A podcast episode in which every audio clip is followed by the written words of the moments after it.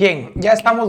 Buenos días a todos y a todas. Bienvenidas. Hoy continuamos con la lectura del libro. Estamos leyendo el libro El negociador. Así que vamos, estamos aprendiendo a negociar y hoy será un día espectacular, ¿verdad? Cuando son las 7 de la mañana con 12 minutos. Vamos a arrancar directamente a la lectura del libro. Así que sin más, entremos en materia. Entonces, Ayer, bueno, la, semana pasada, hoy estamos lunes, para los que nos escuchan por podcasts, eh, ¿verdad? Nos quedamos aquí, enfréntate, enfrentándote o enfréntate al mundo real, ¿verdad? Continuamos con la historia del libro y espero que se enganchen a la lectura, ¿verdad? Y si ustedes no saben de qué se trata esto que sigue, pues en, el, en el, audio anterior está eh, todos los pormenores del de esto que nosotros vemos o estamos leyendo, ¿verdad? Entonces, bien, vamos a continuar entonces, chicos. Dice aquí, enfréntate al mundo real. Repito, enfréntate al mundo real. Bien, continuamos con la historia de Arturo Elías, ¿verdad? Y nos explica, él nos comenta aquí, dice, aquella gran lección que me enseñó Alfredo, Alfredo Elías Ariza, es el papá, ¿verdad? Con la compra y venta de las bolsas de tela quizá fue la última gran lección que me enseñó. Cuando yo tenía apenas 22 años, tuve que aprender a convivir con el dolor que provocó su ausencia. Vea eso, qué pena. Se murió su papá. Uf, su muerte se dio a causa de una enfermedad inesperada.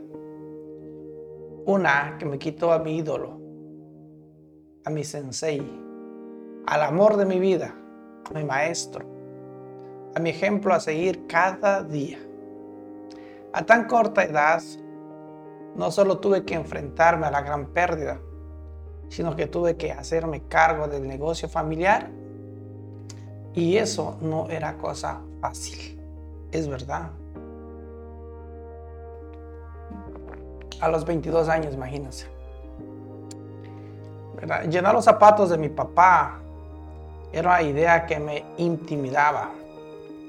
En la escuela, cuando compraba mis gomas por mayoreo, no pasaba nada si no, no, las, no, si no lograba venderlas.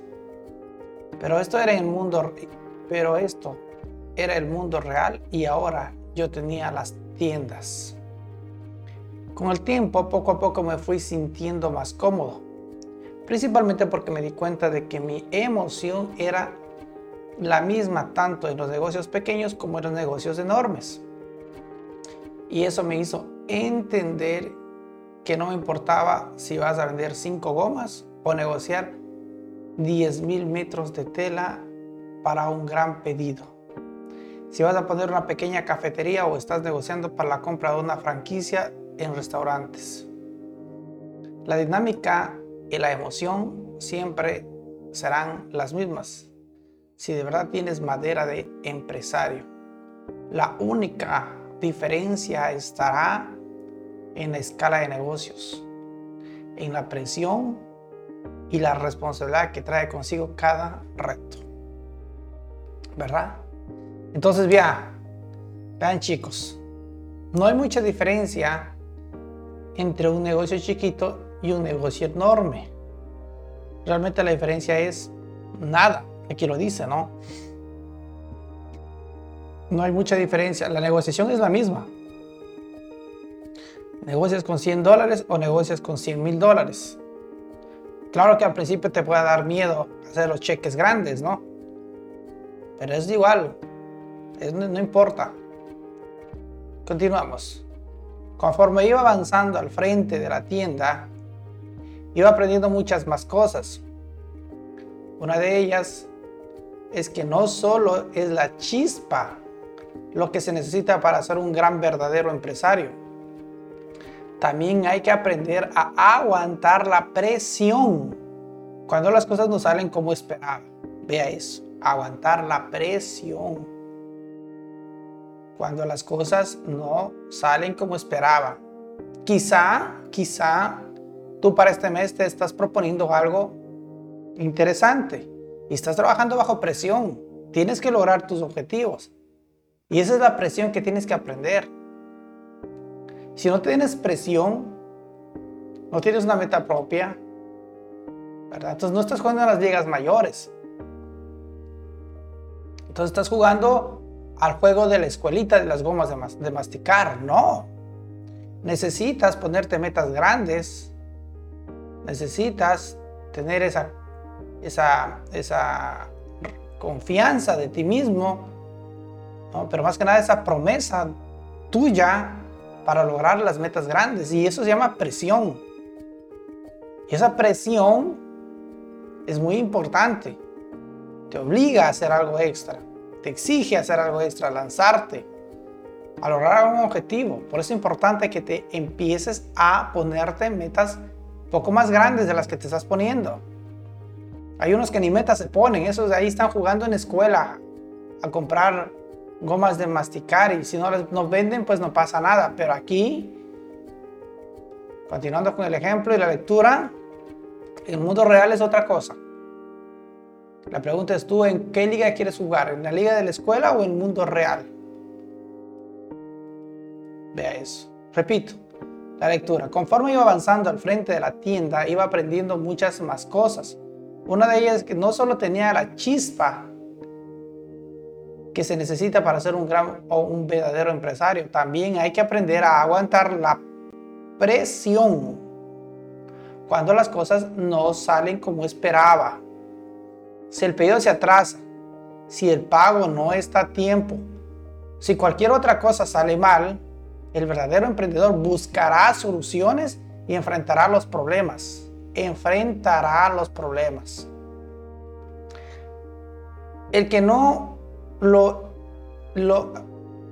el que no lo es renunciará a su emprendimiento y buscará un empleo. Vea, el que no es un verdadero empresario, un verdadero emprendedor, renunciará mucha presión y buscar un empleo.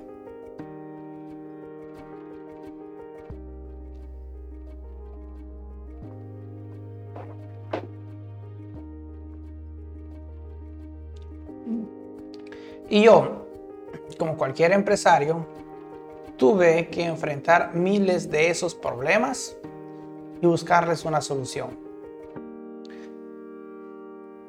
Recuerdo que unos cuantos meses después de la muerte de mi papá, llegó una oportunidad para surtir un pedido masivo para el ISTE.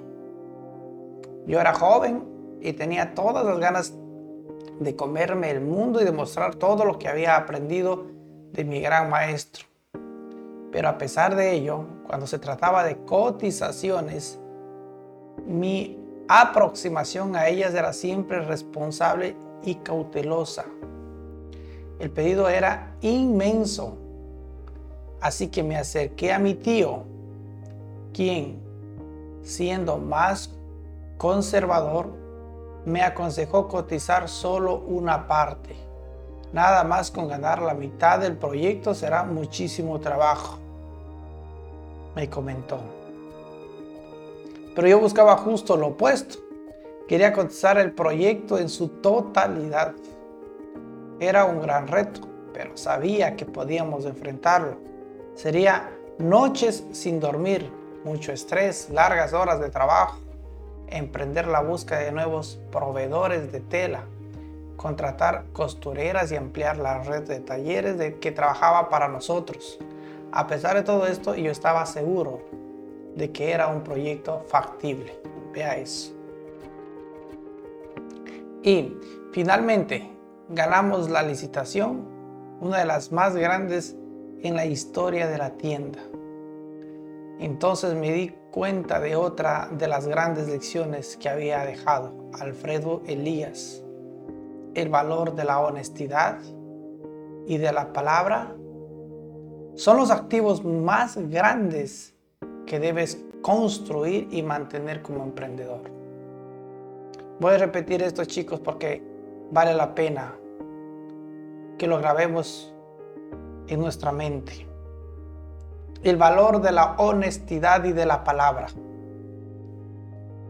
Tienes que aprender a tener mucha honestidad y tienes que aprender a hacer de palabra, cumplir el valor. Qué gran valor tiene tu palabra. Y qué gran valor tiene ser honesto. Son activos o los activos más grandes que debes construir y mantener como emprendedor.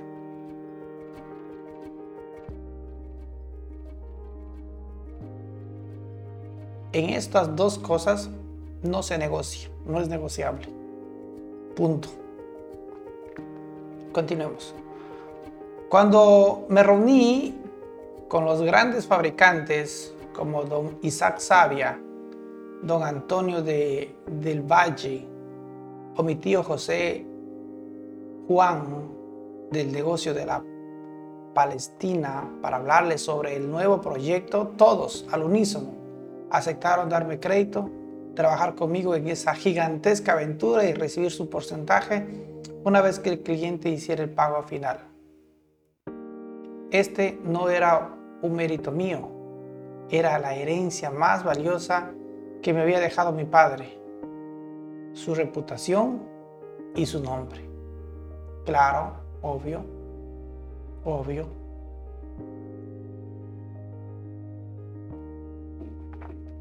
Hoy todavía les agradezco a aquellos hombres con quienes, a quienes admiro.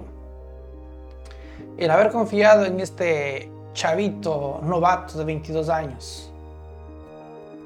En este camino aprenderás que la palabra es una mina de oro.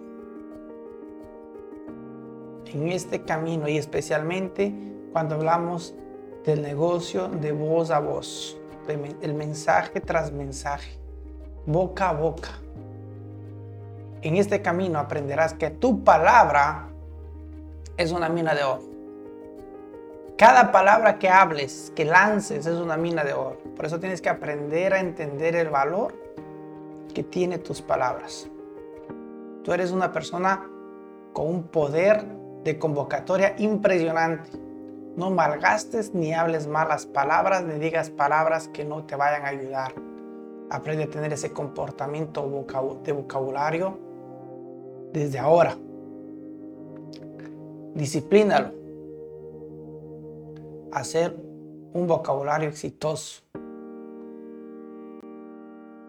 Usa tus palabras, no la gastes.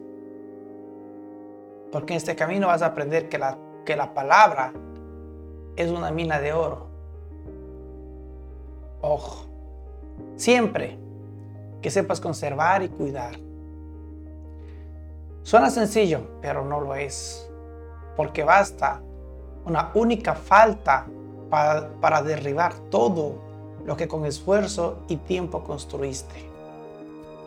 Tu palabra y tus acciones valen tanto como tu empresa y tu emprendimiento. Repito, tu palabra y tus acciones valen tanto como tu empresa y tu emprendimiento. Esto deberían enseñarnos cuando tenemos 10, 12 años, 13 años, 14. Así es. Tu palabra y tus acciones valen tanto como tu empresa o tu emprendimiento. Cumple con la gente que confío en ti. Cumple con la gente que confió en ti, con tus inversionistas, con los miembros de tu familia que te hayan prestado dinero, con tus clientes, con tus proveedores, con tus empleados, con tu equipo, con tu gente, con tus distribuidores. Cumple. No dejes de dar la cara, no, no dejes de dar la cara porque esta es la única es una de las grandes acciones que hará la diferencia y te ayudará a ser un gran empresario.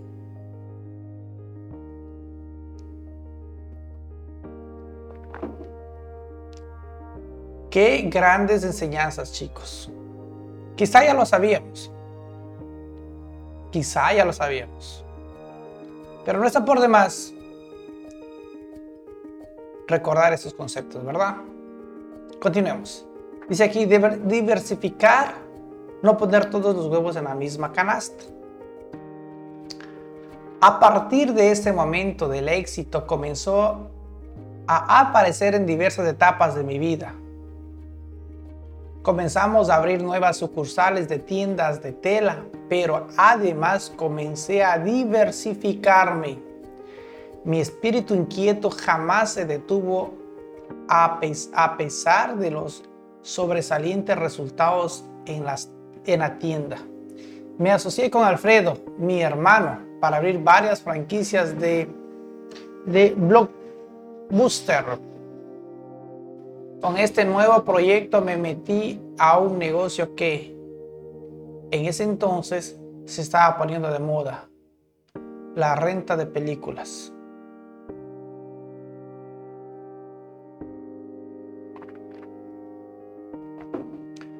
Yo quería que nuestros blockbuster fuera muy exitoso y se me ocurría mil y una ideas para hacerlos diferente al resto. Pero a las políticas y los procesos dentro del modelo de negocio de una franquicia nos limitaban fuertemente para poder actuar. Así que mi hermano y yo teníamos que ser creativos y apostamos por diferenciarnos en aquellos factores sobre los que sí teníamos cierto control. La ubicación del local, por ejemplo, era uno de ellos y uno muy importante. Así que abrimos tiendas en el norte del país. Cinco tips cruciales si ya piensas comenzar tu negocio. Número, número uno, Identifica tus habilidades. Vea, importantísimo. Debes saber en qué eres realmente bueno o qué te apasiona hacer y descubre oportunidades de negocio alrededor de estas habilidades. Vea eso. Y dentro de tu negocio, identifica cuáles son tus habilidades. Importantísimo. Número dos, estudia la demanda del mercado para tu idea. Asegúrate de que hay clientes para el problema que tienes. Asegúrate de que haya, perdón, que haya clientes para el problema que quieres resolver, para el producto o servicio que quieres vender. Bien, tres. Ahí, por cierto, esto de que estudia la demanda del mercado, si estamos hablando de comida, por ejemplo.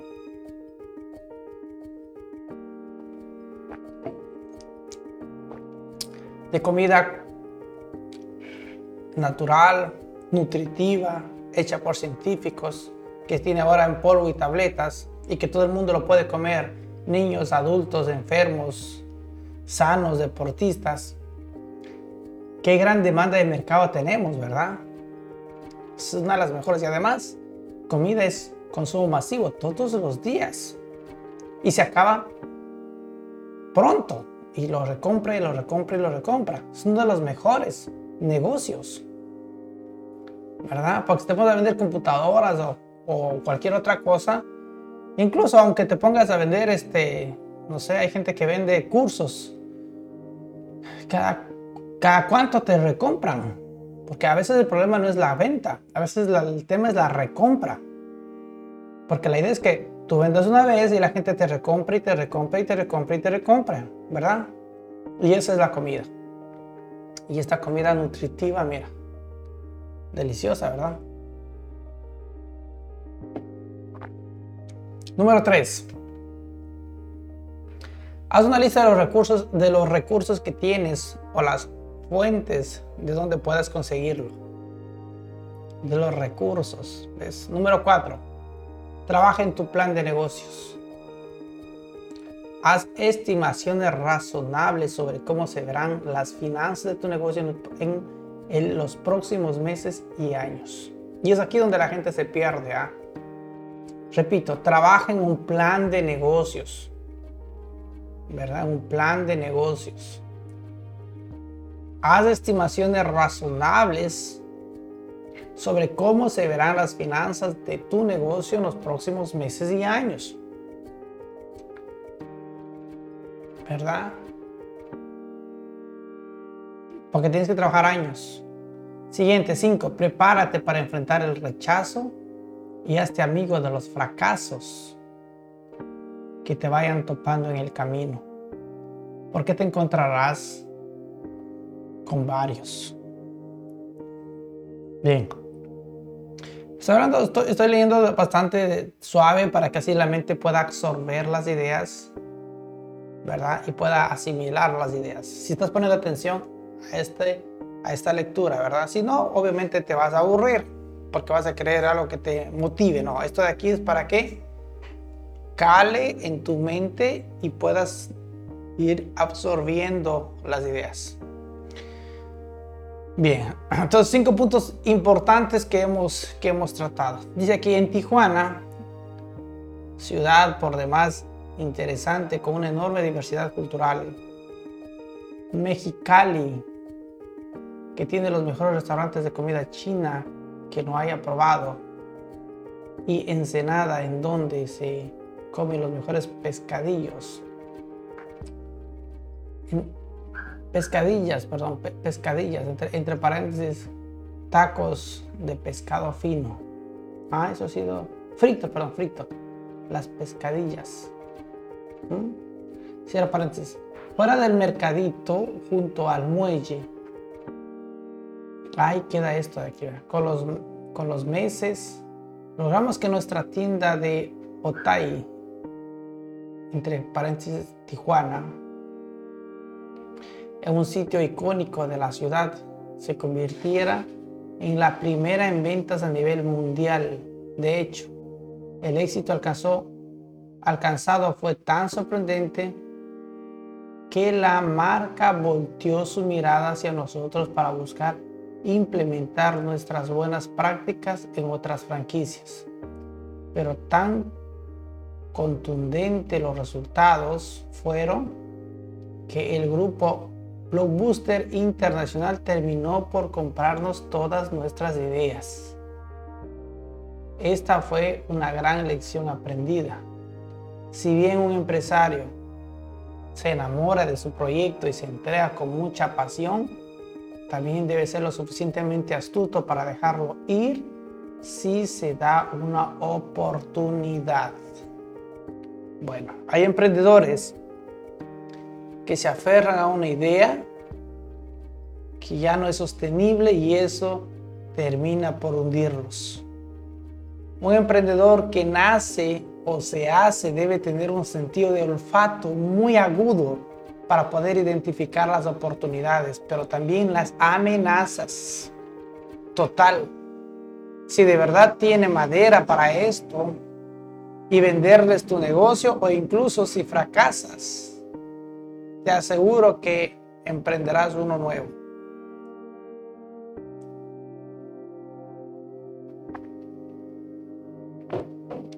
Te lo digo yo, que si no hubiera salido de Blockbuster por la puerta grande, habría tenido que enfrentar una amenaza muy poderosa que hoy conocemos como Netflix.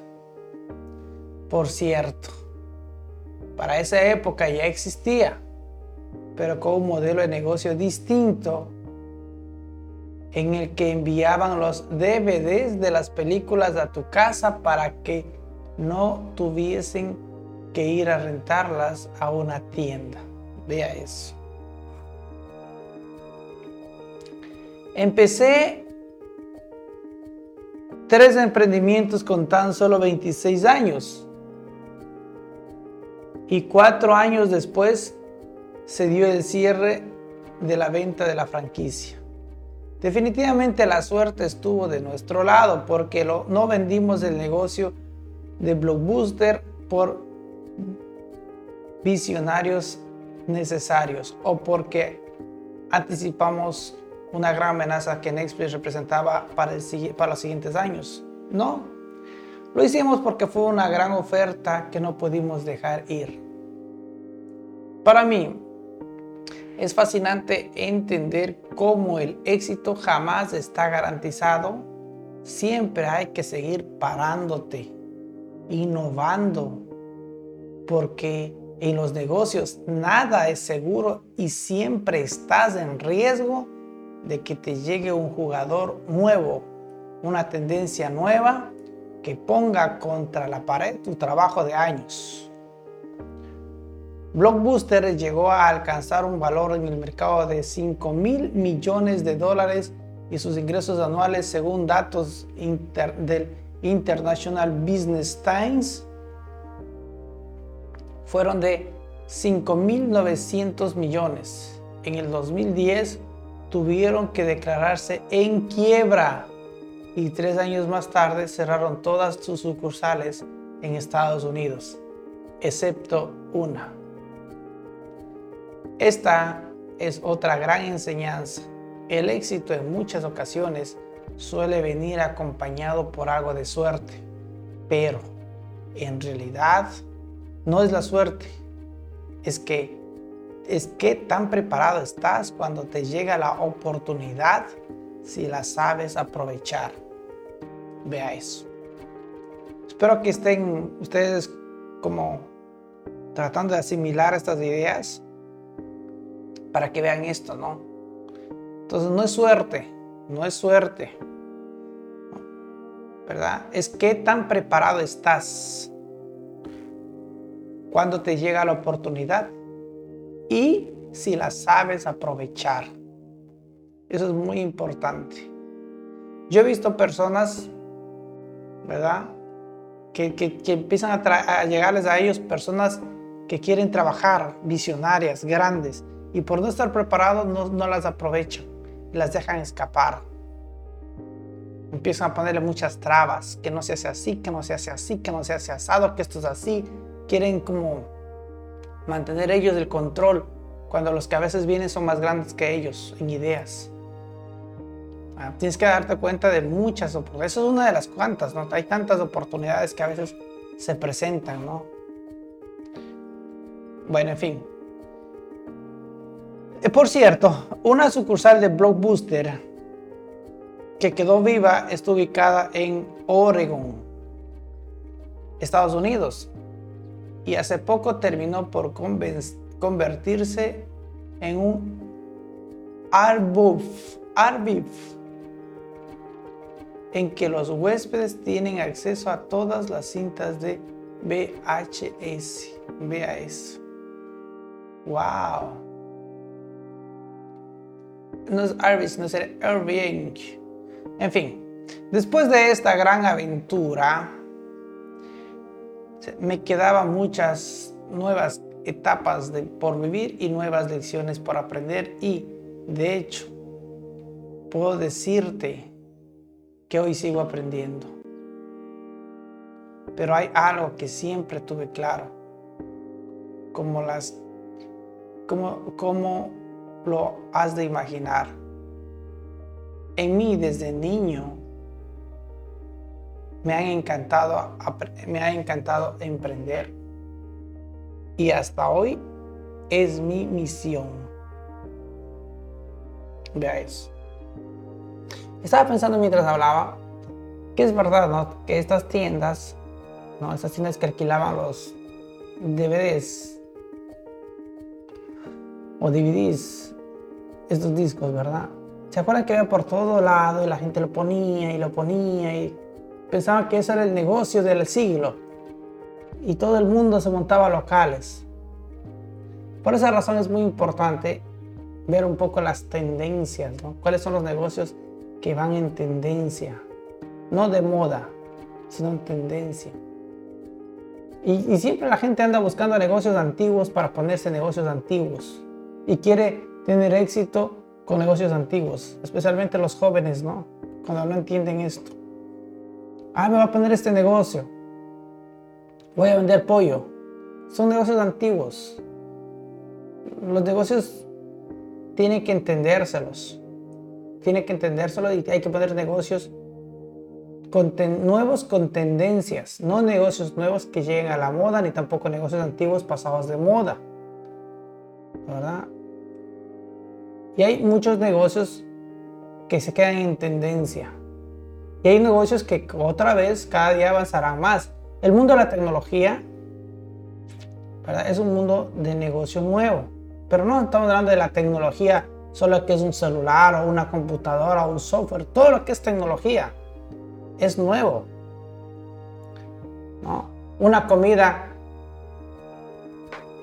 eh, comprimida en polvo y tabletas es tecnología y cada día esa tecnología va a estar en auge porque la gente se está enfermando y cada vez y cuando la gente obviamente va a querer estar consumiendo, tomando polvos, pastillas, en fin, para verse mejor. Todo el mundo quiere verse más joven ahora, entonces la gente va para allá, las tendencias, entonces uno tiene que ver qué tendencia está en el mercado y trabajar intensamente en esa tendencia. Es importante ver eso, ¿no? En fin, tener un poquito de esa visión emprendedora y entender un poquito de eso también es muy, muy importante. Bien, vamos a continuar con la lectura. Después de esta gran aventura, dice aquí, me quedé con muchas nuevas etapas por vivir y nuevas lecciones por aprender. Y de hecho, puedo decirte que hoy sigo aprendiendo, pero hay algo que siempre tuve claro, como lo haces de imaginar. A mí, desde niño, me ha encantado emprender y hasta hoy esa es mi misión, emprender. Entonces, finalmente, ¿el emprendedor nace o se hace? ¿Cierto? Perdón, creo que se trata de una mezcla de las dos cosas, pero más allá de ese espíritu de comerciante, antes tienes que sentir otra emoción más importante, la pasión tienes que despertar por las mañanas y emocionarte por el hecho de saber que estás trabajando en algo que te llena.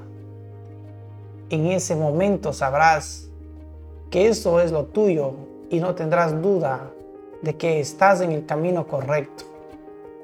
Si de verdad eres un empresario, los negocios te tienen que apasionar y tienes que sentir en tu corazón que tu corazón se acelera como si, si estuviera cerrando una operación de compraventa.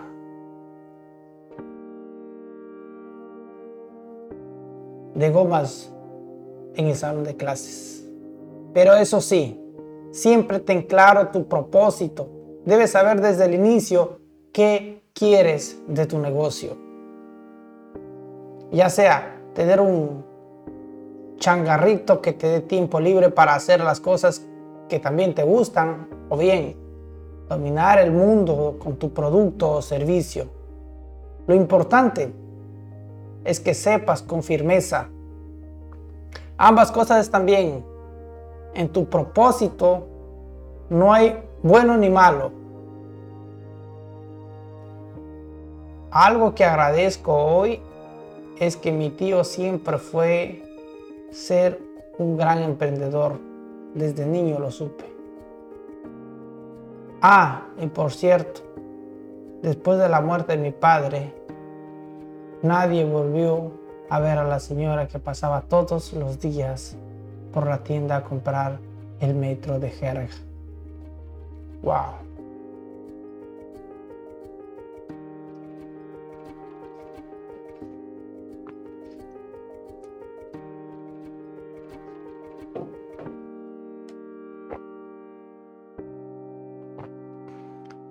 Consejos de negociador o del negociador, consejos. Número uno, crea, crea hábitos simples que te ayuden a tener un estilo de vida saludable. Tu mejor conversión, inversión, eres tú mismo. Número dos, conoce todas las posiciones de tu empresa, desde las más elementales hasta las más complejas.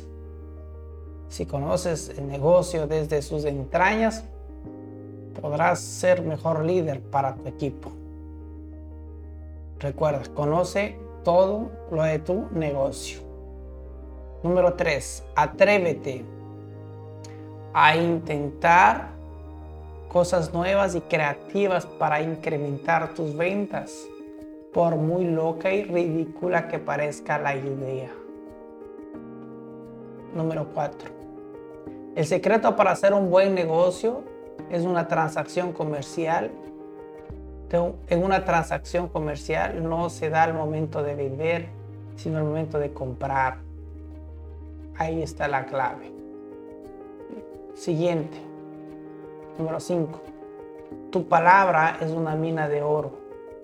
Tus acciones valen tanto como tu empresa o tu emprendimiento. Hoy tu palabra, o honra, mejor dicho, honra tu palabra y cuida tu reputación. Este será tu principal activo. Número 5. Cuando tu empresa te lo permita, busca diversificarte en otro negocio que suponga una buena aventura. Así estarás poniendo todos los huevos dentro de la misma canasta y, contendrás mejor el riesgo de una amenaza en tu industria. Además aprenderás nuevas habilidades. Siguiente, número 6, 7. Vende, vender tu empresa no es un fracaso. Si bien un gran empresario se enamora de su proyecto y se entrega con mucha pasión, también debe ser lo suficientemente inteligente para dejarlo ir si se da una buena oportunidad. Bueno, siguiente, el comercio es uno de los modelos de negocios más notables que existen. Es una buena forma de comenzar porque no necesitas un gran capital y puedes ir creciendo poco a poco. Empieza vendiendo lápices y gomas. Si te enfocas y lo haces bien, pronto tendrás tus propias papelerías. Siguiente, si de verdad eres un emprendedor, lo primero que debes sentir es pasión, porque esa emoción es la que separa de los vendedores emprendedores de lo que no son. No importa si esta emoción no te sucedió de niño y lo encuentras muchos años después. La pasión no tiene edad. Y última, mantén tu propósito siempre claro. Define lo que quieres para ti y tu negocio. Puedes tener un pequeño o crear una gran empresa que conquistará el mundo. Ambos propósitos está bien. Todo depende de lo que quieras tú. Punto.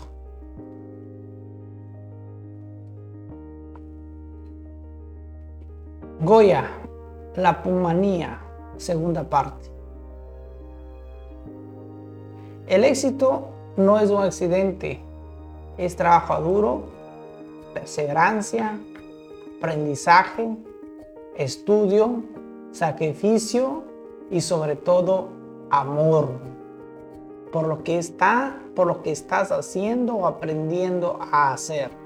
Lo dijo Pelé. Vamos a repetir. El éxito no es un accidente, es trabajo duro, perseverancia, aprendizaje, estudio, sacrificio y sobre todo amor por lo que estás haciendo o aprendiendo a hacer. Lo dijo Pelé.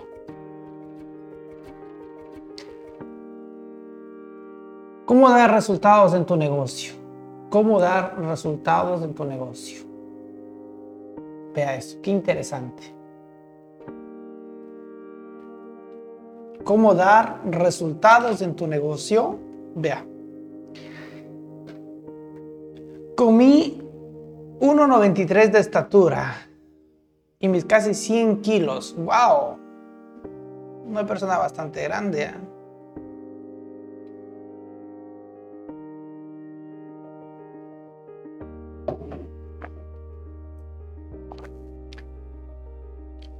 Ahí estaba yo, volando por los aires del aeropuerto de Monterrey. Un aficionado con una fuerza que provenía desde su corazón o quizá desde algún otro lugar, había comenzado con una reacción en cadena en la que yo era el reactor protagonista. Pasaron unos breves segundos cuando más como él se unieron a su iniciativa y me tomaron entre brazos y me cargaron por los pasillos de la terminal aérea. Fue una noche mágica que jamás olvidaré. no sentía miedo, al contrario, compartía con ellos ese profundo sentimiento de emoción y de orgullo, de euforia. Y es, y es que en este momento teníamos mucho más en común que la pura adrenalina. Nos unía el amor por la camiseta azul y oro, el respeto hacia el deporte, la agitación por los goles, la mística de la cancha, la satisfacción del juego bonito y de los Goyas, de la barra que nunca se rinde. Éramos una vez más esa gran marea de personas que se convierte en una sola para apoyar a su equipo, tanto en el llamo por la derrota como en el júbilo por la victoria. Nos uníamos los Pumas de la universidad. Era diciembre del 2004 y tan solo unas horas antes, Pumas había resultado campeón en el torneo de apertura frente a un equipo de gran tradición, los Rayados. La enseñanza, la, no, la hazaña se concretó en la cancha del rival, el Estadio Tecnológico. Y no solo eso, sino que este título nos hacía bicampeones. Era ya cerca de la medianoche cuando en aquel aeropuerto repleto de fieles aficionados y cargados en sus brazos, confirmé lo que yo ya sabía. No había duda, ese era el año del Puma. Todo el equipo, nuestras familias, el personal técnico y yo salimos de Monterrey y aterrizamos en la Ciudad de México con un trofeo de bicampeones que iluminaba la madrugada. A pesar de la hora, resultaba lógico repetir la, celebración del torneo anterior. Y, ese, y es que cuando la euforia ha entrado en el cuerpo, el cansancio pasa al segundo plano o simplemente desaparece. Nos subimos al trinibús que nos esperaba fuera del aeropuerto y llegamos hasta la glorieta del ángel de la independencia. Dorado, con el uniforme imponente, como la, como la victoria. El autobús avanzaba despacio, no podía ser otra forma. Las calles estaban inundadas de aficionados que se volcaron en ellas para pintarlas de colores de equipo, del equipo.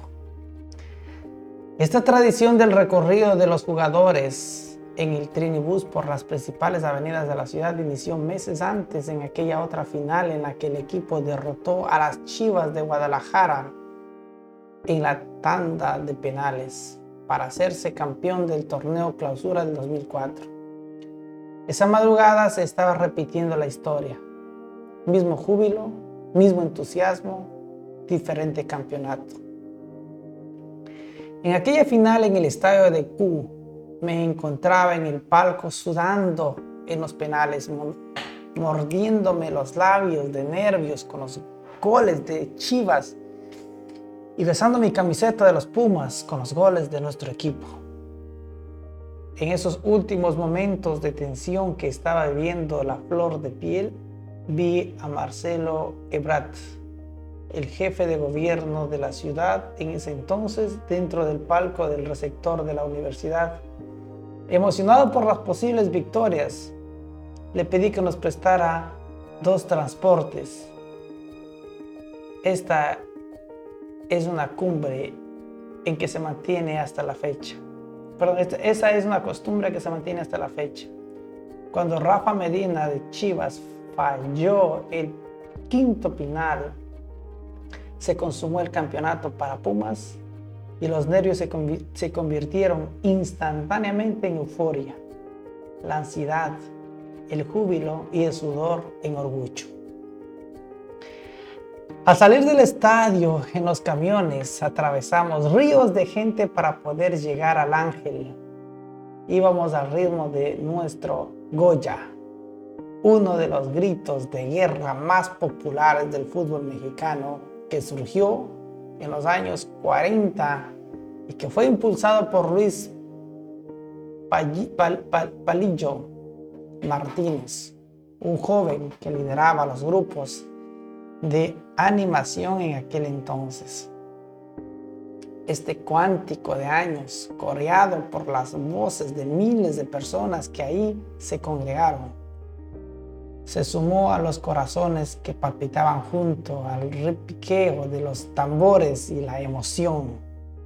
Ondulante como la bandera, esa es justamente la pasión del fútbol.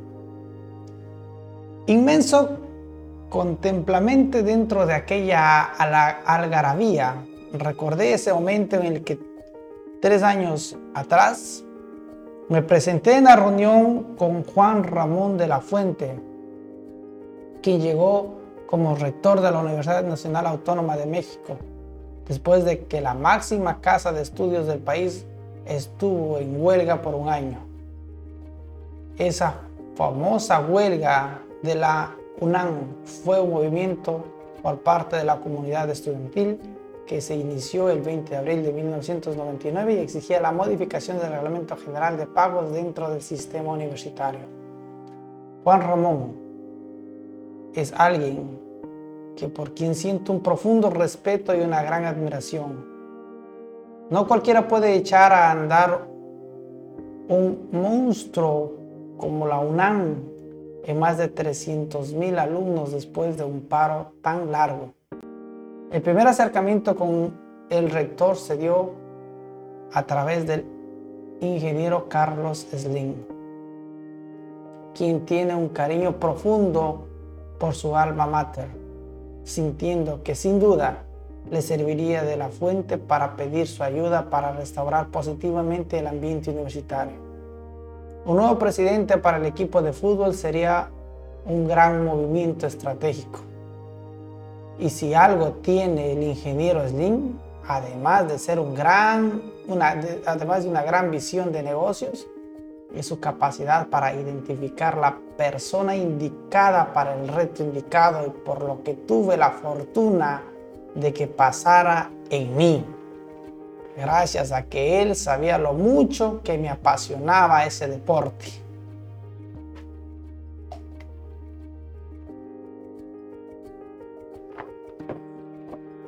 El proyecto me emocionaba muchísimo. Mi primer encuentro con el rector fue una conversación muy amena en la que me hizo un par de preguntas y concluyó con una frase que cambiaría el curso de mi vida en los próximos años. Tú eres el nuevo presidente de Pumas. Esa tarde, uno de los retos más hermosos de mi carrera había comenzado. Estar al frente de Pumas fue un gran emprendimiento. Además, tuve el privilegio de trabajar muy de cerca con quien hasta hoy sigue siendo uno de mis grandes mentores, el doctor José Navarro Robles, quien años después también se convertiría en rector de la máxima casa de estudios. Este gran proyecto me forzó a poner a prueba muchas habilidades personales, pero también de negocios. Porque a pesar de todo lo hermoso que es ese deporte, que es capaz de unir familias y países completos al final del día como negocios, tiene que ser rentable. Y por esa razón, no solo no se escapa del principio más básico de los negocios. Los ingresos deben ser siempre mayores a los gastos. Ese es el principio de los negocios. Esta es la primera regla que no debes perder de vista nunca en los negocios o en el emprendimiento. Debes buscar siempre la rentabilidad. Y esto no lo consigues, entonces no tendrás en realidad un negocio. Tendrás solo un hobby que puede ser muy caro y que no podrás mantener por mucho tiempo.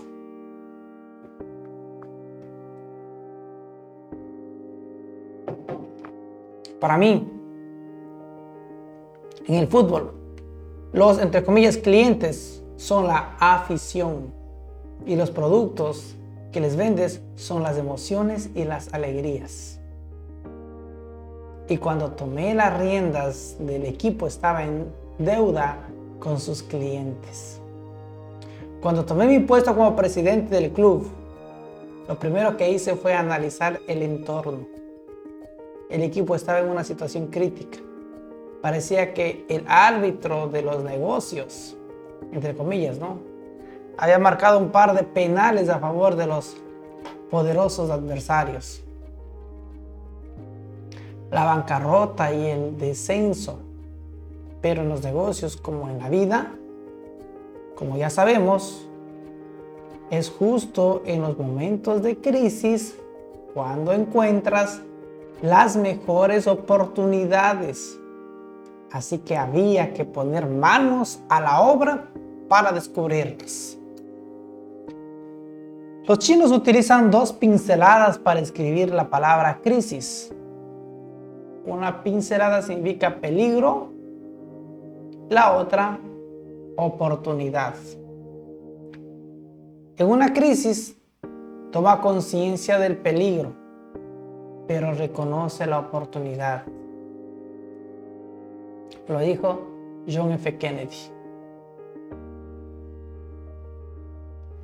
El equipo tenía una deuda de 6 millones de dólares y estaba en la antepenúltima posición de la tabla, coqueteando con el descenso al Estadio Olímpico Universitario, entre paréntesis CU, entraban en promedio unas 4.800 personas por partido, cuando el aforo eran de 60.000. Pero, así como había aspectos negativos y grandes áreas de oportunidad, también pueden notar que Pumas tenía ciertos haces bajo la manga que lo hacían único. Por ejemplo, Muchos de nuestros jugadores eran la base de la selección nacional y teníamos las mejores fuerzas básicas de México. Esto era gran parte de sus activos, pero no eran los únicos. El equipo ocupaba la cuarta posición en cuatro de las preferencias de la afición mexicana.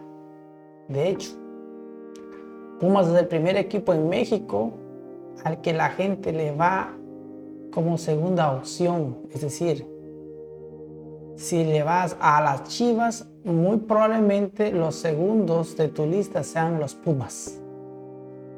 Y esta situación es una ventaja o una gran ventaja para temas de negocios. Si eres un patrocinador oficial del Club América, existen altas posibilidades de que los consumidores son fanáticos de Chivas, que los consumidores que son fanáticos de Chivas no compren tu producto porque como sabemos históricamente ahí existe una rivalidad natural. Pero con nuestro equipo no pasa lo mismo. Entonces las marcas podrían conseguir un espacio seguro para promocionarse. Ahí había una oportunidad, una de varias, que solo esperaba ser capitalizada. Las tres, los tres pilares de los ingresos de este negocio. Patrocinadores, derechos televisivos y boletos. Ahí nos vamos a quedar el día de hoy. Hoy es lunes y hoy ahí quedamos el día de hoy. Mañana continuamos aprendiendo cositas.